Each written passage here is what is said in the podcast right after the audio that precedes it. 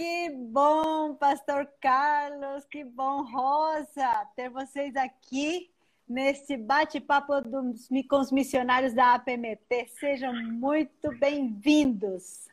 Obrigada, obrigada. Obrigada. Muito obrigada por nos convidar para participar aqui nesse espaço. Obrigada a vocês. É um prazer para nós conhecer um pouquinho mais sobre é, a vida, o ministério que Deus tem feito é, em vocês, através de vocês, ao longo dos anos, né?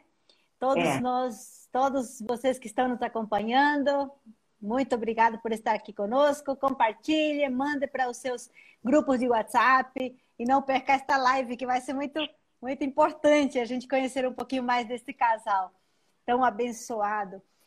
Que bom que vocês já chegaram. Nós vamos aproveitar bem o tempo, que temos uma horinha, né? e o passa tempo passa, passa muito rápido. Pastor Carlos, nós queremos conhecer um pouquinho vocês, sua família. Quiser se apresentar um pouquinho para que nós possamos, para que todos possamos te conhecer um pouquinho mais. Boa tarde, gente. É um prazer estar aqui com vocês.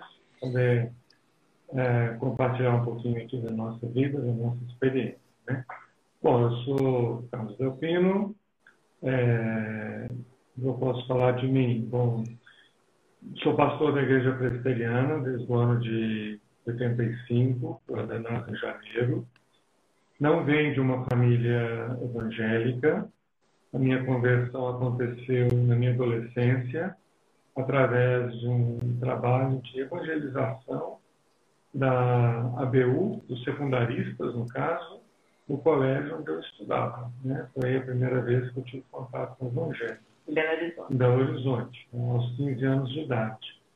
E mais tarde fui para o seminário, ainda em Belo Horizonte mesmo, e me formei como pastor da nossa igreja. Fui ordenado no ano de 85. Né? Ah, trabalhei em algumas igrejas, sul de Minas, Itajubá, depois Goiânia, passamos muitos anos em Goiânia. Na verdade, o nosso presbitério é o de Goiânia, né?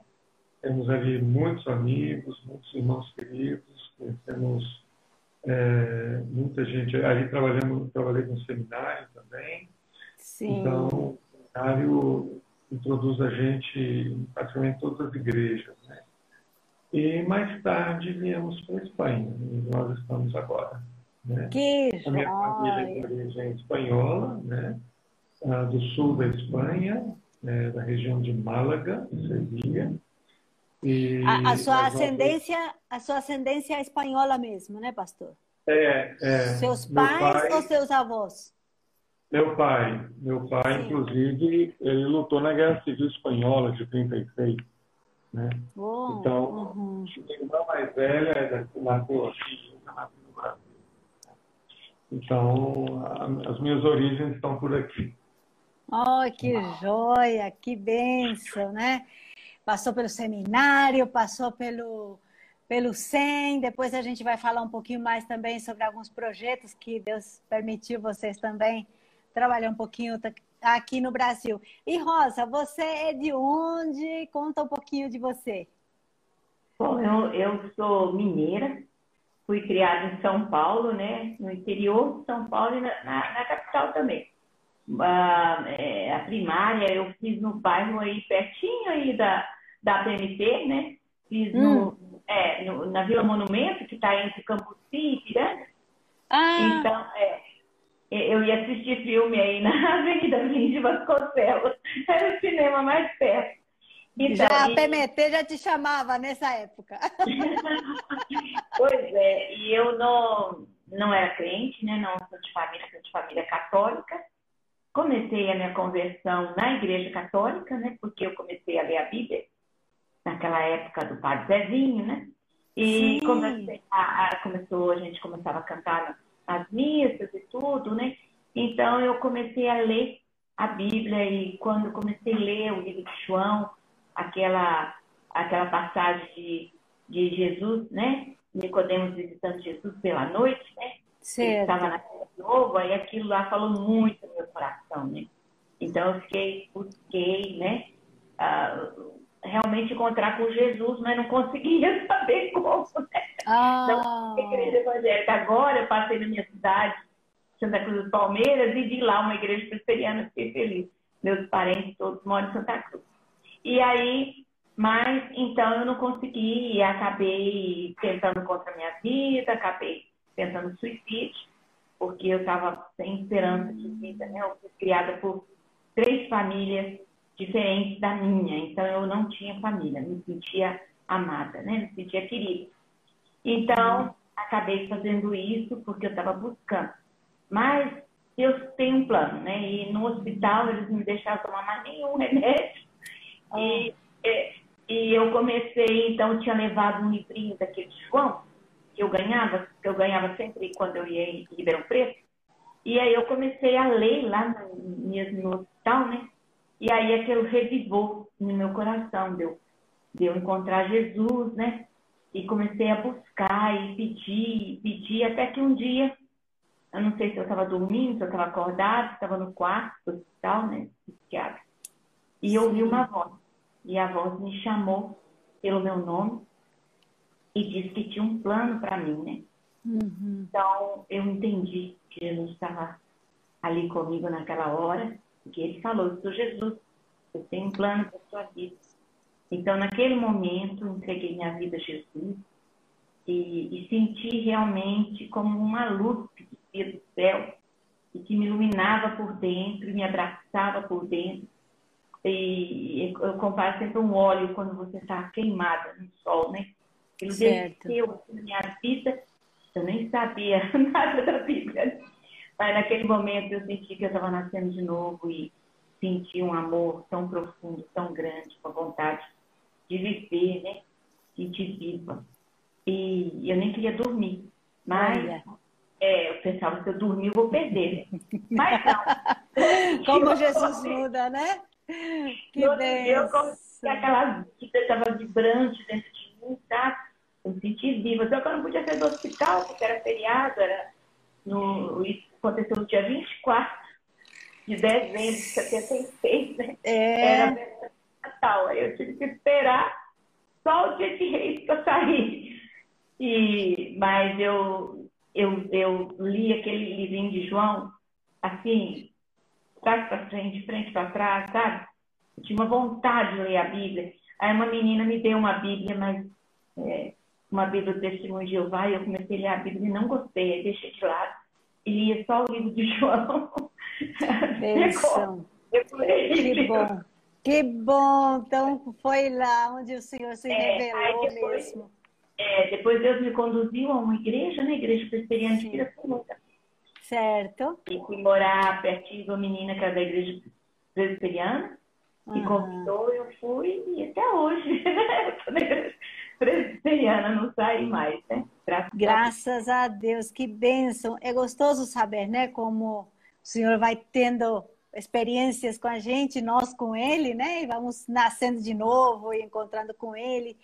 Pastor, mas como foi esse, esse, esse início, esse começo dessa caminhada missionária? Depois da sua conversão, pastoreio de igreja, seminário, o que foi que te levou para essa inclinação missionária transcultural? Olha, Emma, é, talvez eu vá decepcionar muitos irmãos que estão nos assistindo, porque a maioria dos relatos são assim muito, às vezes, espetaculares de vocação missionária, de um ardor missionário tremendo, né? O que aconteceu comigo é que é, eu, eu saí do seminário, comecei a trabalhar no, no pastoreio da igreja em Itajubá, e surgiu, naqueles anos, final da década de 80, um curso de mestrado que ia ser oferecido é, no seminário de Campinas, se não me, se não me é. engano, acho que era o seminário de Campinas. Certo. E eu falei, porque a vida acadêmica sempre me atraiu muito, né? somente no seminário para cá. Antes do seminário, eu era o tipo aluno é, tomava bomba, ficava em recuperação. Mas depois do seminário para frente, não mudei de vida. É, entendeu a, importância do estudo, né? É, então eu, eu me matriculei nesse curso. E eu não me lembro o nome do professor que viria dos Estados Unidos a uma matéria, mas ele não pôde vir por questão de saúde e o curso foi suspenso. Uhum. Eu confesso que eu fiquei muito frustrado. E justamente naqueles dias é, chegou na minha mão um, um, um folheto é, falando de um curso de missiologia, que seria um mestrado, oferecido pelo, pelo SEM. Eu nunca tinha ouvido falar do SEM. Então, para não ficar sem estudar, eu me matriculei. É mesmo? É, de frustração para o centro. É. Aí eu tenho que falar uma coisa. Aí eu comecei a estudar e comecei a conhecer a missologia, é, a perspectiva bíblica da missão. E aí que eu fui me abrindo para esse trabalho. Só que a Rosa tem uma versão, uma versão Não, é. Eu... Uma, uma versão, como é que é? Uma versão soberana de, dos caminhos de Deus agora? Mais ou menos. eu era apaixonada por missões. Logo que eu converti, eu tinha certeza, sabe, que Deus estava me chamando. Eu lia muito aquele, o irmão André, né? E então era a tua oração, Rosa. Mas ele, quando começou o seminário, ele pegou meu livro de missão e trocou. Olha! Mas eu, quando chegamos em Itajubá, eu comecei a fazer o trabalho com as crianças, né? De escrever cartas para os missionários. Oh. Orava, e ele falava que ele queria fazer sistemática. Eu falava, não, Deus, faz ele fazer missões. Poxa, é isso aí. É, isso é, é bom, né? Porque quando quando Deus chama, não tem como fugir, né, pastor? tem como escapar. E lá no, no, no 100, é, a gente acho que se encontrou muito rapidamente no módulo, alguma coisa, mas depois Deus teve também o seu propósito, ficou alguns anos lá no 100, né? Fiquei, nós ficamos lá cinco anos. Uhum. Sim. É, é, aí eu fui como professor é, residente.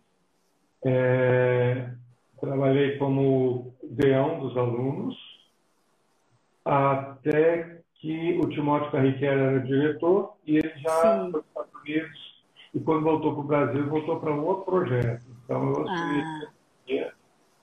e terminei meu período lá na direção do, do centro. Que joia, João. E, e, Rosa, você também fez uma, teve uma formação de, de é, auxiliar de enfermagem, fez o cursos aí. Como é que foi? Então, eu... tem, tem, algumas pessoas aqui mandando um abraço, estou lendo aqui alguns. A Gláucia. Nossa, Catiane, Olha, tem muita gente. Um abraço aí para todo mundo aí que está nos acompanhando. E vamos continuar então, Rosa. Fala um pouquinho dessa sua caminhada de preparo é, também. Eu acabei, né, uh, no 100, eu, uh, primeiro eu fiz enfermagem, né, porque era, eu saí de casa muito cedo, né, até mesmo pela minha fé, é, a, a, família que eu estava, né, não queria que eu continuasse sendo crente, então eu segui minha linha ah. e saí trabalhar, né. E acabou o, o, pastor da igreja, que é o pastor Dari, me levou para Belo Horizonte, ele e a esposa. Eu fui para lá e a, e a, irmã dele trabalhava no, no hospital evangélico. E então me convidou para trabalhar com, com ela, né? E começou a me treinar. Eu não sabia nada de hospital. E logo em seguida eu comecei a fazer o curso de, de, de auxiliar de enfermagem. Trabalhei quase 10 anos, 10 anos como Lá no hospital eu trabalhei uns 5, 6 anos. Nesse tempo eu já me envolvi com uma missão que tinha dentro do hospital de é. evangelizar os doentes, né? É. E Então era depois do plantão a gente fazia isso. E também me envolvi um pouco com as voluntárias que tinha lá da missão Frederick Friedman. E por incrível que pareça, eu moro numa rua aqui que chama Frederick Friedman. Mesmo! Olha as cristocidências aí, hein? E aí eu é, trabalhei no hospital, depois eu trabalhei no SESC, E, bom, na verdade, Deus usou a minha profissão a vida inteira, porque no SEM também, né, eu era enfermeira, e eu cuidava de todo mundo, todo mundo que estava doente. Eu cuidava, que cuidava, que fazia bolinho, que cantava parabéns, né? eu, eu me envolvia nesse, nesse tempo. Então, é, acabou que Deus usou muito, né, minha? E, mas é. eu, eu sempre tive muita vontade de fazer missões, né? Sim. Sim. Acabou que quando eu fui para o SEM, naquela época, eles não aceitavam mais pessoas que só tivessem segundo grau, tinha que ter universidade. Por isso, eu comecei a fazer economia doméstica lá. Ah. É, para poder fazer o SEM. Mas acabou que eu não pude, né? Aí, quando nós fomos para Goiânia, a gente fundou o CBTN.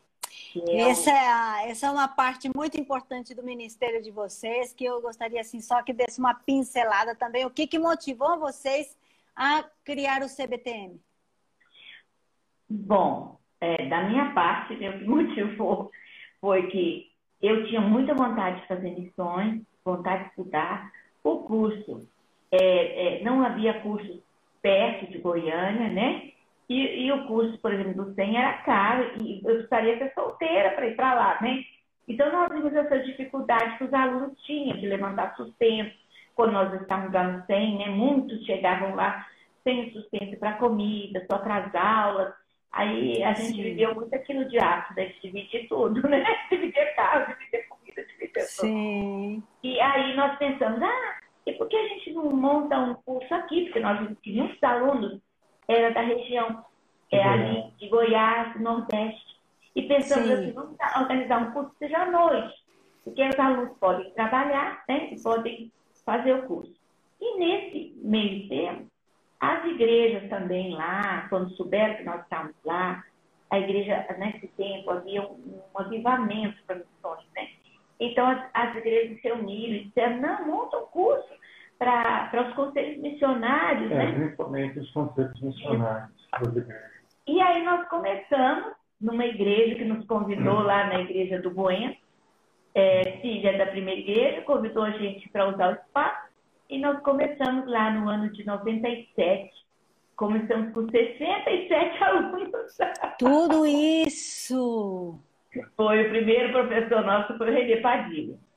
E hum. foi, a, a, turma era assim, tinha vários é, é, estudantes né, de missões que queriam se dedicar né, a ir para outros países transculturais, mas também havia muita gente do, dos conselhos missionários. Hum. Então, Sim. Foi muito gostoso, né? Esse começo, assim, sabe? E as pessoas muito interessadas, né?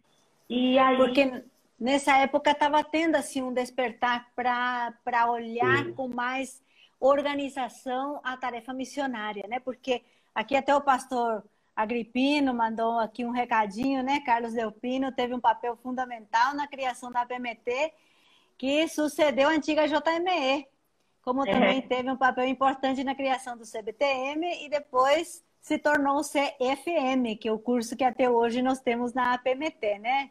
Graças a Deus pela sua instrumentalidade. E, pastor, essa, essa criação desse CBTM que precedeu o CFM, é, ficou quanto tempo lá em Goiânia? Olha, nós começamos em 97. CBTM significava Centro Brasileiro de Teologia e Missão. Isso. E funcionou é, de forma independente uns três, quatro anos. Depois nós passamos o curso para o seminário de Goiânia, seminário presbiteriano, né? E se tornou como um departamento do seminário. É, e aí ficou até 2007, o final de 2006, se não me engano. Início de 2007, então a gente desarticulou esse departamento do seminário e passamos todo o material para a PMT dar continuidade ao, ao mesmo programa né, do antigo certo. CBT. Então ficou 10 anos em Goiânia. Uhum. E aí é. veio para São Paulo, que é o curso hoje oficial de treinamento dos missionários da IPB, né, que vão trabalhar em, em contexto transcultural. Essa formação no CFM, que o senhor também continua sendo professor, né? E um dos principais articulistas nossos também da revista Alcance. Nós temos a, a bênção de contar com a sua colaboração. Agora a Rosa também. Nessa próxima está saindo um artigo bem legal que ela escreveu também. Tem, é uma benção ter vocês. E também, pastor, é, o senhor já foi membro da Junta de Missões Estrangeiras, que depois ficou a PMT, né? Essa transição aí o senhor estava também. Estava, eu fui nomeado pelo Supremo Conselho no ano de 94 para a Junta de Missões Estrangeiras, antiga JME. E eu estava em toda a transição da, da antiga junta para a atual APMT, na virada do ano 2000. É, participei ativamente na construção do que é a APMT, é, estatutos, ou seja, tudo, né? É, filosofia, etc, etc. E fiquei como membro da diretoria até vir para cá, 2007. Eu acho que, na verdade, ainda fiquei até 2008, uns meses depois que eu já estava como missionário. Uhum. É, cheguei como membro da diretoria uns meses depois. Uhum. Então, Uns oito anos, então, aqui, também nessa transição e, e o começo da, da APMT. Aí foi essa, essa nova etapa da vida. Hã? É, desde 94 com a agência. 90, né? 94 com a junta, né?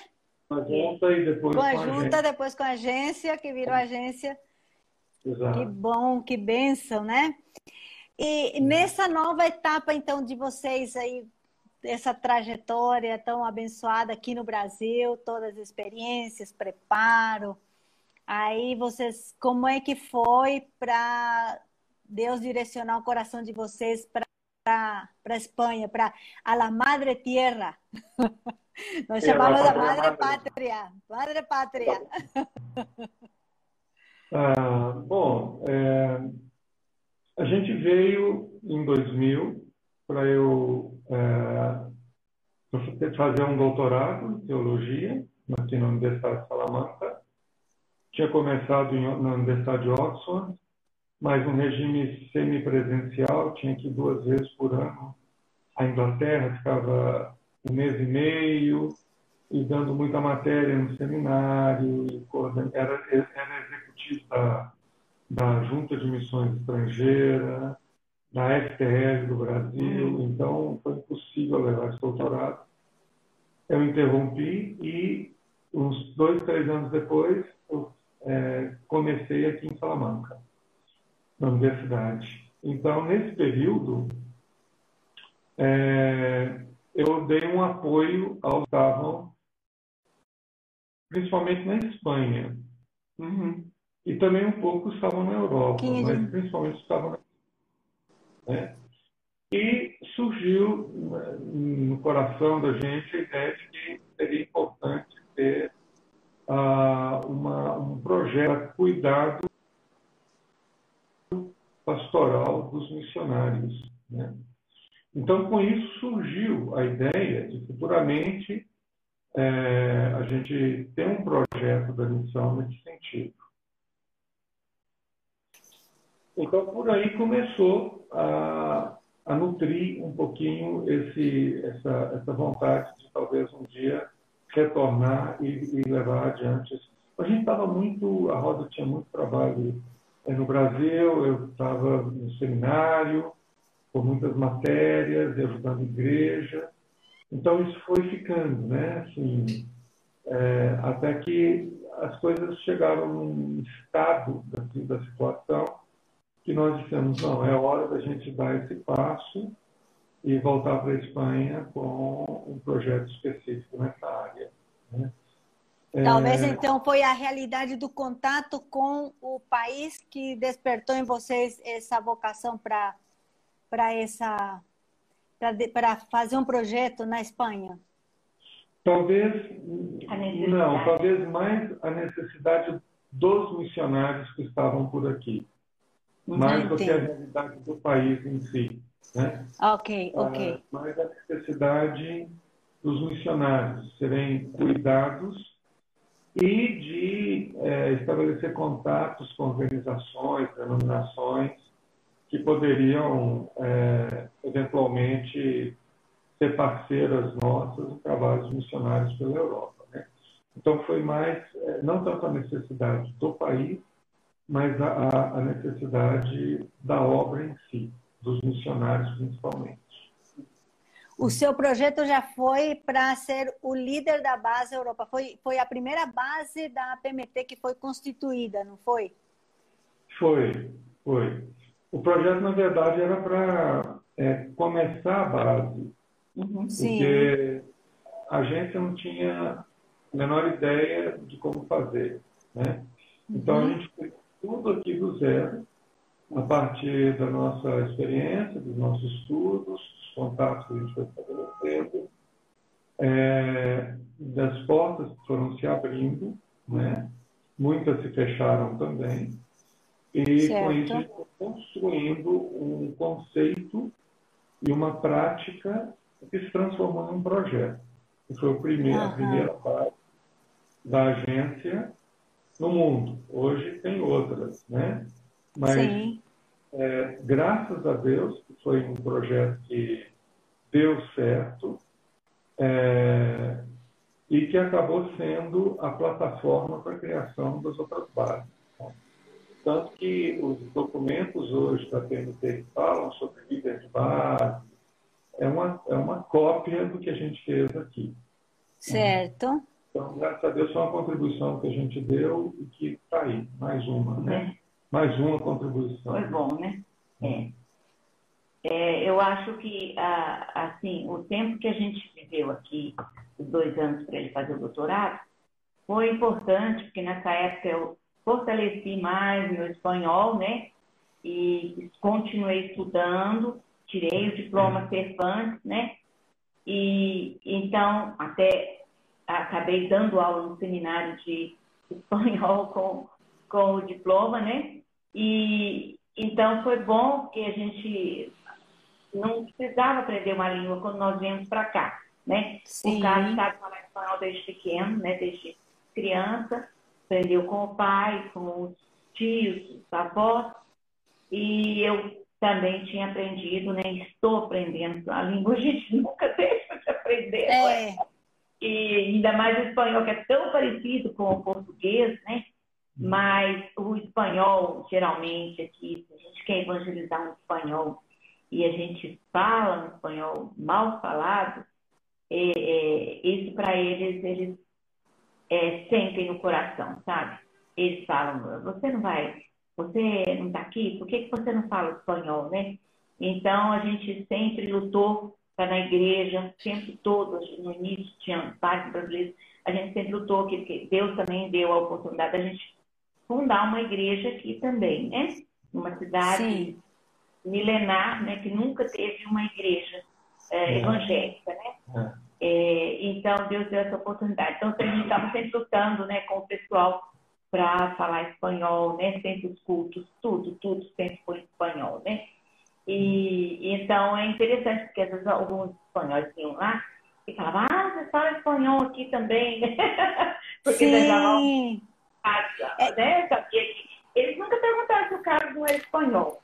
A mim me perguntava, né? Que pai eu era, mas eles nunca perguntavam, porque ele não tem o sotaque, né? Ele e... aprendeu de criança, né? É, de criança, é filho de terceira cultura.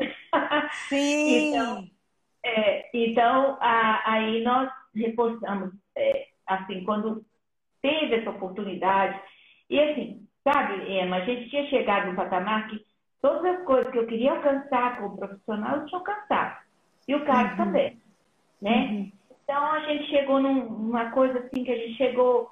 Sabe quando você sonha chegar num lugar, quando você chega e você fala, oh, e agora? Tem que ter, tem que ter mais coisa, né? E, e aí a gente veio para missões, né? Veio para cá é, com muita oração, né? Muito temor de Deus é, para poder realmente ser de bênção, né? Para para as pessoas aqui, para, os missionários. E então acabou, né, que agora eu estou trabalhando também em cuidado missionário, né? Depois... Essa é uma parte que eu queria assim que falasse um pouquinho para nós, porque eu, nós é, vemos essa necessidade que já no coração de vocês, né? desde o SEM, cuidando dos alunos, cuidando, se importando do CBTM e tudo. Então, esse lado de cuidado também é muito forte no ministério de vocês. E eu creio, assim, muito, ressalta muito o seu ministério, né, Rosa? Como é que foi? Você está envolvido no cuidado missionário, agora a PMT também está envolvido num projeto, criando esse departamento e você faz parte. Conta um pouquinho então, para nós.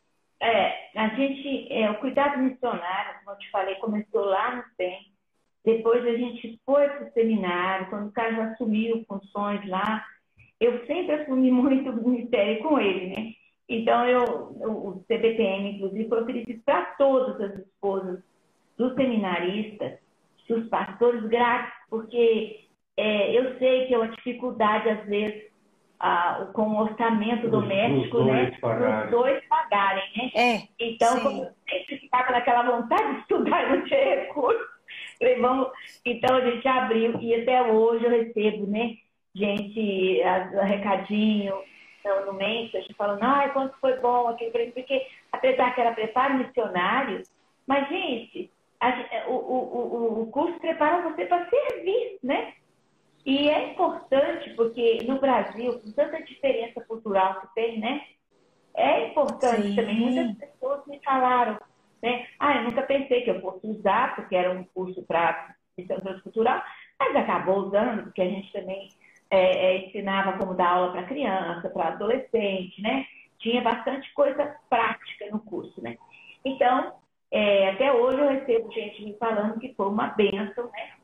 E aí, quando nós viemos para cá, nós viemos por causa do cuidado missionário, né? Que, que era um chamado que a gente tinha. É, a base da Europa foi isso, né? Cuidado missionário. Sim. É, a gente veio justamente para isso, né? Foi a única coisa que nos moveu realmente, né? E, e então, aí agora que nós, eu estava sentindo já vontade, assim, eu sentia que Deus me chamava para estender mais a, as cordas da minha tenda, né? Como diz a Isaías. Então, esse Sim. ano, é, eu tirei um tempo, assim, né? Depois que a gente deixou a gente para poder estudar, ficar com Deus, sabe? Foi muito bom. E nesse tempo apareceu uhum. essa oportunidade. Primeiro a Alicia, né? É, eu fui convidada para participar do rolê virtual. Aí comecei a fazer o treinamento. O que, logo... que é o rolê virtual, só para quem não, não ah, entendeu? O rolê virtual é um trabalho da AMTB, né, que faz trabalho com filhos. A AMTB é Associação de Missão Transcultural do Brasil, né? Isso.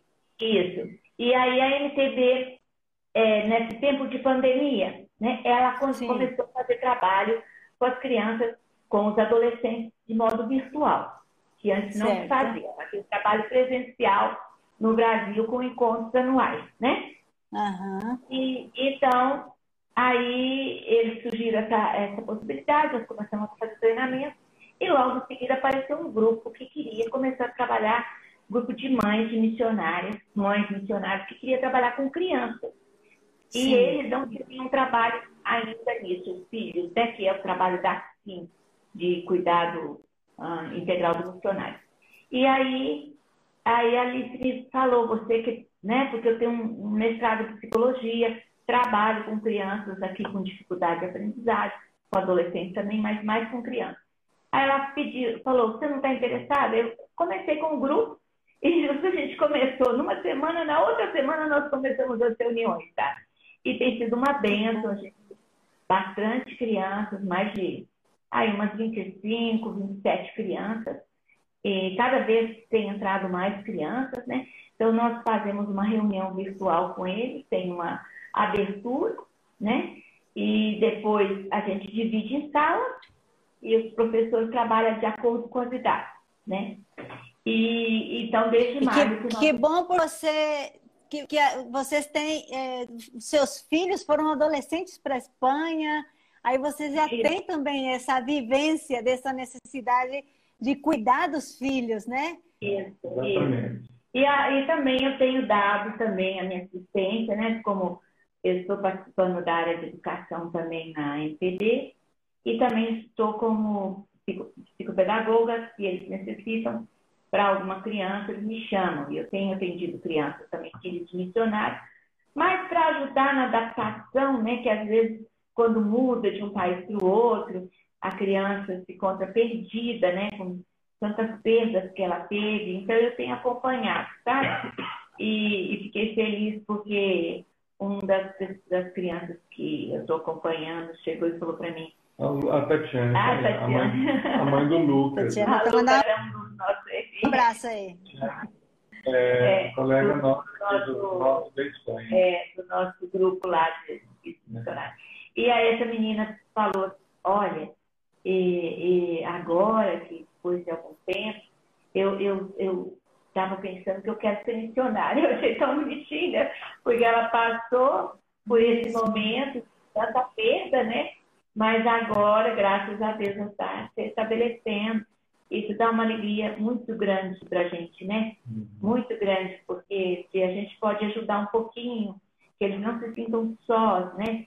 E a gente recebeu também de algumas crianças, né, no grupinho, dizendo assim: ah, agora eu não me sinto mais sozinha eu sei que tem outras crianças que passam o mesmo que eu, sabe? Sim. E, nesse momento de pandemia, está todo mundo em casa, né? Então, uhum. é, é e está tendo essa. Eles já sentem falta, se um não vem, eles já falam. E eu estou participando também, é, quando agora a PNC é, começou a, a, ampliar essa área de cidade, também participando da comissão com os pastores, é, para criando uma comissão, né?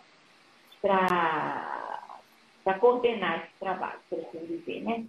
E, que... Então, estou me preparando, porque estou fazendo mais cursos dessa área. Que trabalho, que trabalho tão importante. E eu tive a oportunidade de participar também de um dos encontros de missionários que também vocês organizam na Europa, né? Esse momento de então, aquele encontro era muito importante. Porque quando, Foi muito bom é, Quando começou, Sim. ninguém conhecia ninguém. E, e, aí a gente tinha que fazer quebra-gelo, né? Para os adolescentes. E entre os Sim. Sabia que o outro estava, mas nunca tinha se encontrado. É. Mas aí depois, já a partir do terceiro encontro, que eu falava, gente, tá bom! Que bom! Que bom criar esse vínculo, né? Era. Ver que nós... Foi bom não demais. está sozinho, benção, benção. E, e é, é, como, é que, como é que foi ou como está?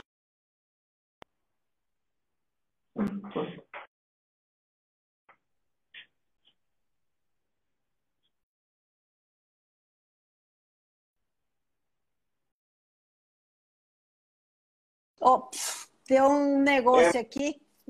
Volta um pouquinho, que nós perdemos. Sim. Como é que foi essa, essa é, igreja é, que vocês estão plantando aí em Torrelodones, é, na Espanha? Se você pode falar um pouquinho desse projeto. Claro, claro. É, nós, a gente resolveu morar em Torrelodones porque era uma região conhecida nossa. A gente tinha morado em La Rota, que é uma cidade próxima, no período do meu doutorado, e então a gente conhecia bem a região. E essa cidade, é, Torquelodones, né, a portuguesando, é uma cidade de porte médio grande, é, tem hoje uns 25 mil habitantes, isso para a Europa é uma, uma super boa cidade, né? Sim. Ah, é uma cidade que é um polo é, regional é, e uma cidade que não tinha presença evangélica, nunca teve presença evangélica. Torrelodones foi fundada há uns 1.350 anos atrás por um assentamento de visigodos, quando eles estavam invadindo o Império Romano. Tudo isso aqui era Império Romano. Uhum. E depois ficou na mão dos mouros, dos muçulmanos, uns 450 anos a cidade. Até que começou a expulsão dos mouros do norte para o sul e passou por aqui é, recuperando, reconquistando a cidade povoado para a cristandade católica. Então, agora, por exemplo, no mês de agosto desse ano, a cidade de Torrelodones comemorou 813 anos da Reconquista para a cristandade, a Reconquista cristã. Se chama de da Reconquista, né? E até hoje tem na cidade uma torre, que dá nome à cidade, né? que é uma torre do século IX, construída pelos muçulmanos, que fazia parte de uma primeira linha de defesa militar da capital, que era Toledo. A primeira muralha de defesa da capital muçulmana, de Toledo, estava uhum. a Melodones, a mais de 100 quilômetros longe da cidade. A primeira, a ah. primeira cidade, 100 quilômetros fora da cidade. E vinham Sim. uma série de muralhas de defesa até chegar na capital dele.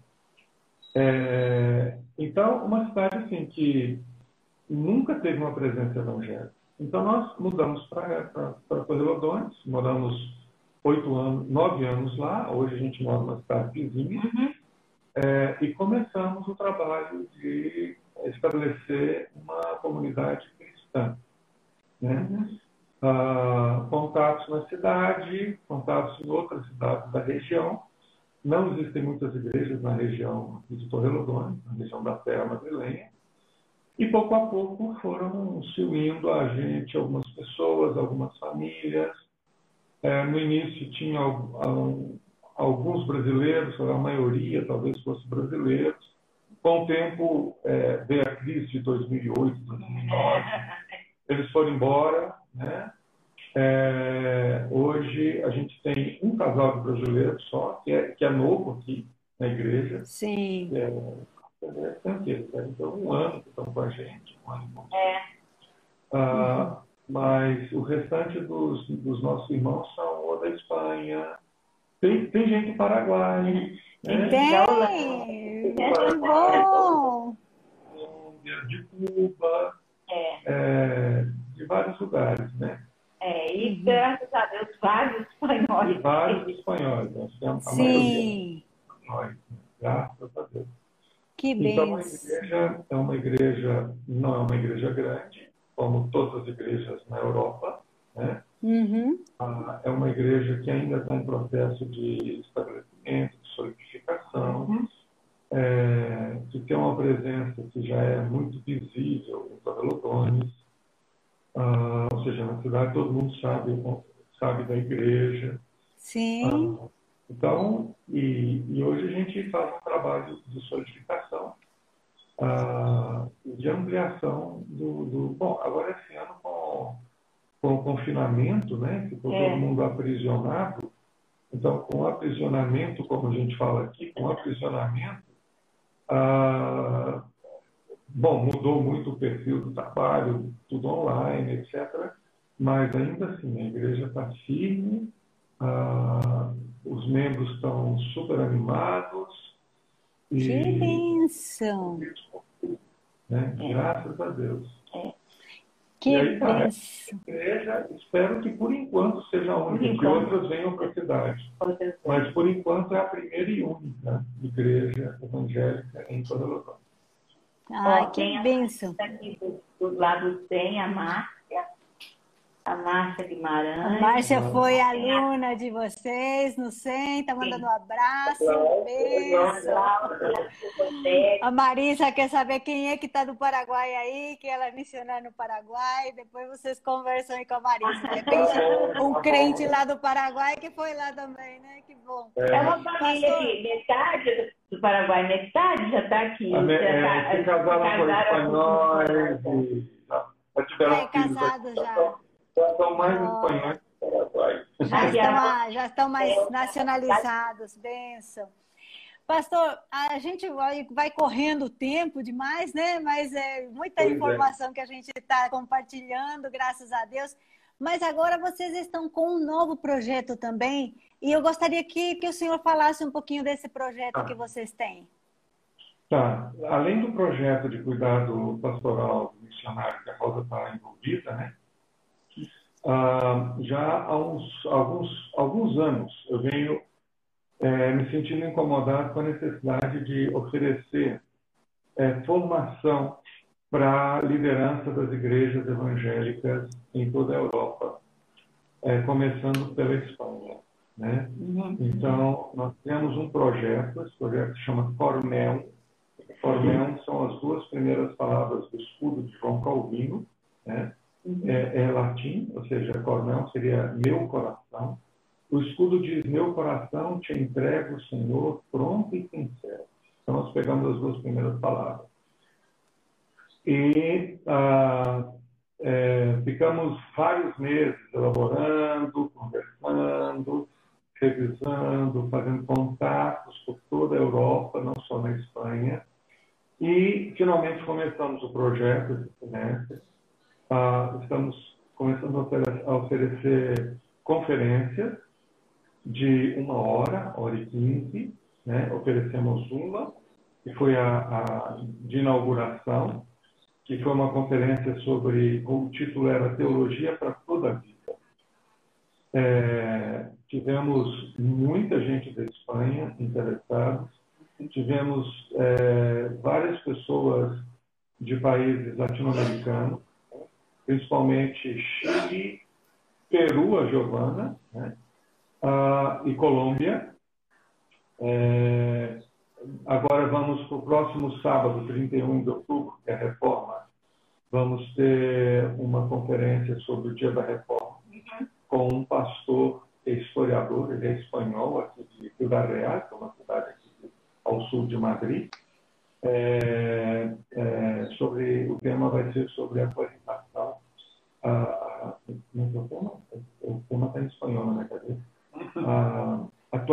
da reforma.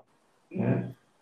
E vamos oferecer agora, em novembro, um primeiro curso sobre teologia, conceitos e práticas temos já um curso na área de leitura e interpretação da Bíblia já pronto, mordomia cristã já pronto. Por que esse projeto? Porque, para os irmãos terem uma ideia, aqui na Europa, ah, tirando algumas denominações, como os reformados da Holanda, os presbiterianos da França, eh, alguns grupos da Alemanha, alguns grupos da Inglaterra, os presbiterianos da Inglaterra, Tirando esses, esses, grupos, esses grupos, basicamente não existe formação é, pastoral teológica. Aham, sim. Se ordena um pastor na maioria das igrejas evangélicas europeias. É, basicamente é você é um jovem e se destaca na liderança da igreja, fazendo coisas, tocando nos cultos, é, de vez em quando dando uma aula, né? não existe escola dominical aqui na maioria das igrejas, mas dando uma pregação. Se destaca um pouquinho, um belo domingo, os líderes da igreja te chamam lá na frente, mais ou menos na surpresa, fala, ajoelha aí, menino. O menino ajoelha, põe a mão na cabeça dele e faz uma oração. Fala, agora levanta que você é o nosso pastor. Sim. E normalmente os pastores é, não têm formação.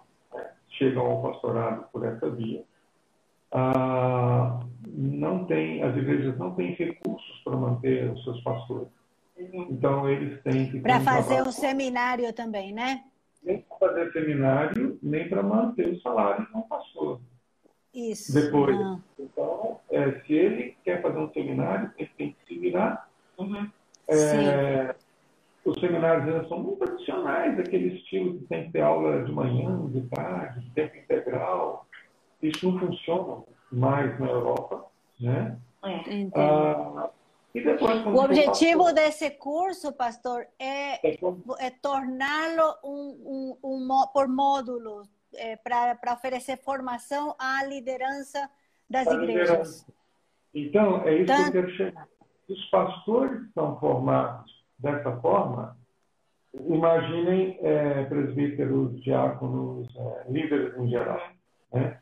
Então, nós estamos começando esse projeto debaixo de muita oração e com contatos em muitos lugares da Espanha, da Europa e também da América Latina. Depois, esses cursos vão ser é, é, oferecidos através de uma plataforma ah, okay. em textos, textos escritos, séries de sermões, estudos bíblicos para quarta-feira, é, material para acampamentos, para trabalho com crianças. com jovens, oferecendo tudo isso de forma escrita. Né? É, isso ainda está tá sendo escrito, né? Uhum. não está disponível, mas os uhum. cursos são todos online. São praticamente grátis. Tem custo? Não. Tem custo? Porque todo mundo vai quer, quer, quer saber quanto custa aceder a um curso desse. Tá, é, para os europeus, ou seja, para alunos aqui da Europa, 20 euros. Para alunos da América Latina, porque principalmente Chile e Colômbia, a gente está tendo muita procura, e agora também México e hispanos que vivem nos Estados Unidos, bom, os que vivem nos Estados Unidos vão cobrar os 20 euros deles. Mas para o resto da América Latina, 10 euros. Certo? certo. 20 euros, 20 euros aqui na Espanha é sair para tomar um lanchinho. Então, um é, é, um café. Não dá para ninguém reclamar que está caro. Né? E Esse é bom também. Eu queria só. Bem, isso. Então, tudo online, plataforma virtual. Quiser fazer um curso, entra em contato. Como é que as pessoas fazem contato com vocês?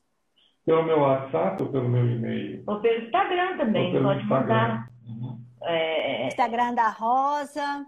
Eu ou Seu é Rev Delpino. Delpino. Delpino. Rev Delpino, arroba. Agora eu vou colocar uma propagandinha do curso de novembro. É, do Instagram é só Rev Delpino. Rev Delpino. Rev Delpino. E Rosa no Instagram é? Rosa O Delpino. Rosa Odelpino.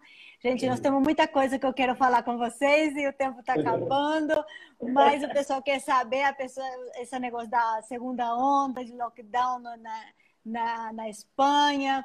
Eu quero saber também sobre é, essa esse trabalho aí que vocês que a Rosa está fazendo, né? Depois você convida a Rosa para essas é, esses bate-papos que você tem com mulheres missionárias que estão envolvidas também.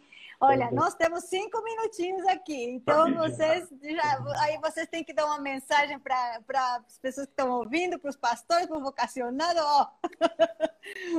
Dá uma okay, palavrinha aí que nós vamos ouvir um pouquinho mais. É, não, eu tenho, a gente está fazendo um tão feminino todas as quintas-feiras, 18 horas no Brasil, né? Nós temos entrevistado missionárias. É, a gente só vai entrevistar mulher, né? Porque o espaço ali é para a mulher falar, né? Para ela contar, porque muitas vezes quando se convida, convida mais o homem, né? Então a gente está fazendo esse trabalho. E aí vocês estão convidadas todas, né? Pode convidar, pode. É, são é, são os vídeos, vocês podem depois passar na igreja, tem gente que tem usado isso para passar na igreja, para animar né, a igreja se envolver com missões. Uhum. Agora é, é a mensagem final? Sim. Já está no final, pastor. E Bom, também queria falar, porque aqui nós estamos assustados, eu queria também destacar que esse curso fica só nesse preço, porque tem pessoas investindo na vida de vocês. Esse valor não está incluído no preço do custo. E a gente fica não. até assustado de que vê aqui o valor do euro, quanto está custando o euro. Então, gente, você que está ouvindo a gente aqui, ora por este casal, depois nós vamos colocar a lista de pedidos de oração por eles. A questão da, da financeira não é fácil para quem mora lá na Europa. E vocês estão vendo esse ministério tão importante, tão necessário ora, investe, divulga esse projeto para que eles possam ter mais mantenedores, mais pessoas parceiras, para que eles possam continuar esse trabalho maravilhoso sem ter que se preocupar se vai ter como pagar aluguel, vai ter como pagar a luz, vai ter como é, consertar o computador, porque é muita coisa, né, pastor? Então, é. Deus há de abençoar muito ainda. Então, suas considerações finais, pastor, que nós já estamos terminando, mas tem quatro minutinhos. Você falou isso Não, isso daí eu tenho que falar. Oração, por favor. É, quem quiser conversar, bater papo, meu WhatsApp, Instagram, meu e-mail, estou à disposição. Espero que vocês possam crescer na igreja local no trabalho missionário, apoiem esse trabalho, né? E dediquem suas vidas, dediquem seus recursos, dediquem parte do seu tempo também para a obra missionária. O trabalho missionário depende mais de vocês do que da gente aqui. É, e é como a Emma falou, esse curso só esse preço, porque nós não estamos tirando daí nosso sustento, não, né? É só os gastos né, da é. plataforma, dessas coisas, é. mas então é só por isso, porque graças a Deus né, a gente pode doar esse tempo, né? É. Então, e uma palavra.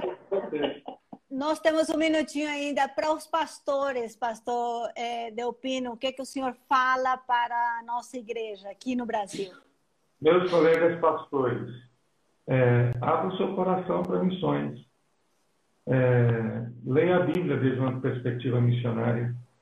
E eu acho que uma das coisas que nós, pastores, precisamos aprender a fazer é superar o momento missionário dos cultos e nos envolver de uma forma verdadeira, né? colocar a mão na massa, é, conversar com a gente para saber qual, qual, é a realidade daqui, é, levar aos conselhos, aos presbitérios, projetos de apoios concretos para o trabalho missionário. Nós contamos com vocês, vocês são as principais é, fontes de informação do que está acontecendo lá de cá aí para suas igrejas. Fale com a gente, nos procure. Estamos à disposição de você. A gente ora sempre pelas nossas igrejas no Brasil e pelos nossos pastores. Então, sejam resposta de oração, sejam resposta às nossas orações. Deus os abençoe. Deus abençoe. Muito obrigada, pastor Carlos Rosa. Deus abençoe muito. Foi, deu para ter um gostinho do trabalho que vocês têm feito. Deus abençoe muito vocês e prospere e abençoe o trabalho. Um abraço para vocês.